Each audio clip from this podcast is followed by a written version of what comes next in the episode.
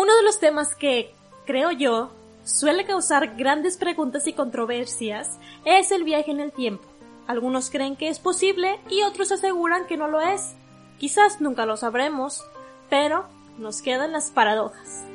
Quédate para escuchar algunas de ellas. Mi nombre es Dana Tobón y esto es Cachi Cultura, cultura pegajosa.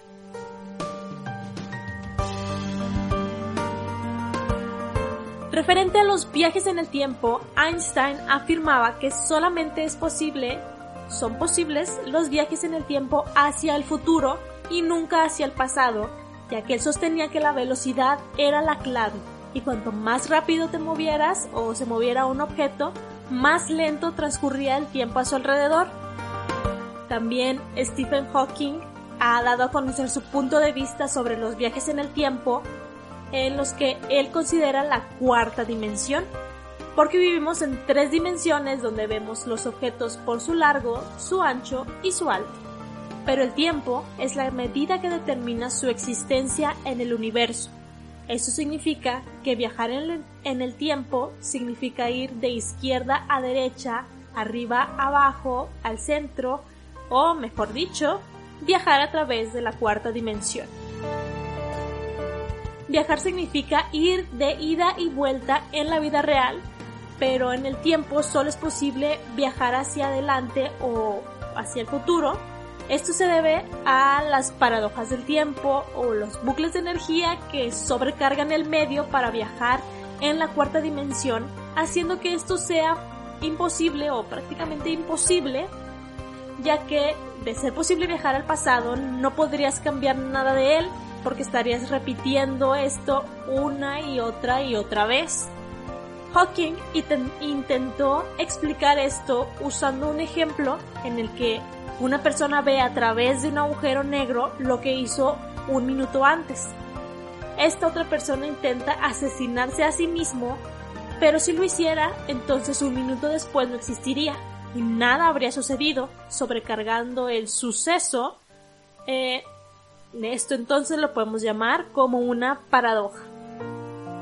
Una paradoja es algo que se opone a la lógica, por ejemplo, la frase es de mala suerte ser supersticioso, eh, se opone una cosa con la otra, lo que hace que la frase misma sea ilógica, pero a su vez tenga un poco de sentido.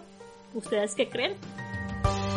Ha sido tanta la euforia sobre los viajes en el tiempo que se habla de personas o viajeros del tiempo que han aparecido en imágenes de épocas pasadas usando ropa o dispositivos que supuestamente no existían en ese entonces.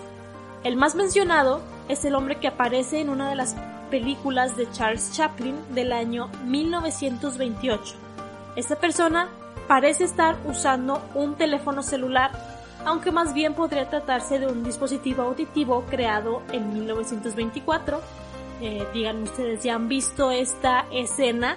La verdad, sí parece bastante un teléfono, eh, un teléfono celular.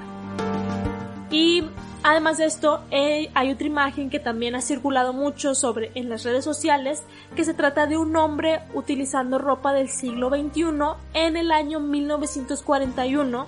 Eh, está este hombre trae un suéter abierto, una playera con estampado y pues vemos a su alrededor todas las personas visten completamente diferente.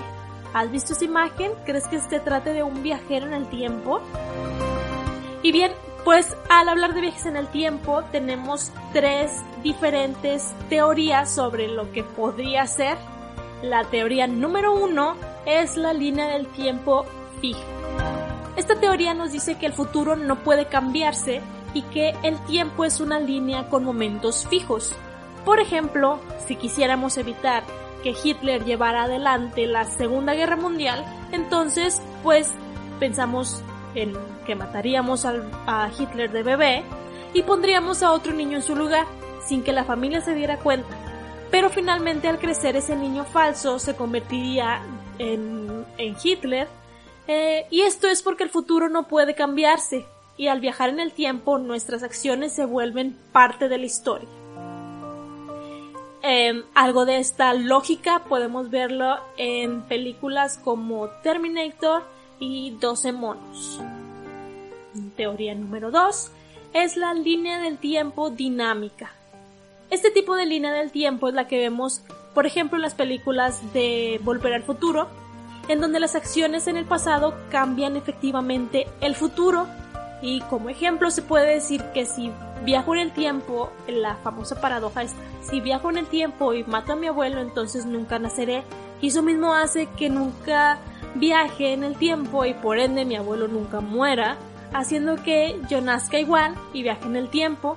Y este círculo infinito es lo que el Doc Brown llama la paradoja creada por nuestra intervención en el pasado. La teoría número 3 es la del multiverso. Y este multiverso últimamente se ha hecho cada vez más famoso gracias a las películas de superhéroes. Y pues esto es eh, la existencia de varios universos paralelos y líneas del tiempo que se alternan entre sí. Cuando viajamos al pasado, creamos una nueva línea del tiempo que despega de la primera y por tanto lo que hagamos en adelante afecta a esta nueva línea y no a la vieja línea. Esto hace que no existan las paradojas porque todo lo que hagas afecta a ese universo en específico.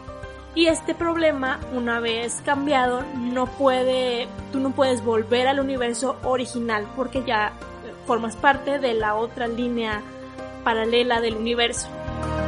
Este es un ejemplo en Terminator 2, por, eh, Terminator 2, Terminator 3 y algo de Star Trek. Y algunas de las paradojas, de las más famosas, son eh, la del abuelo. Si por alguna razón tú has decidido retroceder en el tiempo y matar a tu abuelo en su juventud, eh, pues entonces, si tú matas a tu abuelo, tu abuelo nunca tiene a tu madre, nunca ese padre de tu madre, o tu padre, y por lo tanto tú nunca nacerías, entonces significa que pues tú no puedes matar a tu abuelo.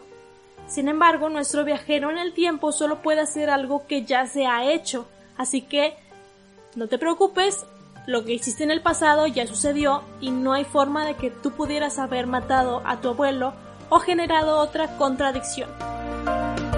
En otras palabras, los viajeros del tiempo están en el pasado que exige que ya estuvieran en el pasado antes. Por lo tanto, su presencia es vital en el futuro y hace que lo que el futuro eh, se produzca en la misma forma que su conocimiento del futuro ya ha transcurrido. Eso está muy relacionado con la paradoja ontológica y por lo general se produce al mismo tiempo. Y uno de estos ejemplos es que podemos encontrar, podemos descubrir que el personaje descubre que es su propio abuelo. Ya hay algunas películas de esto.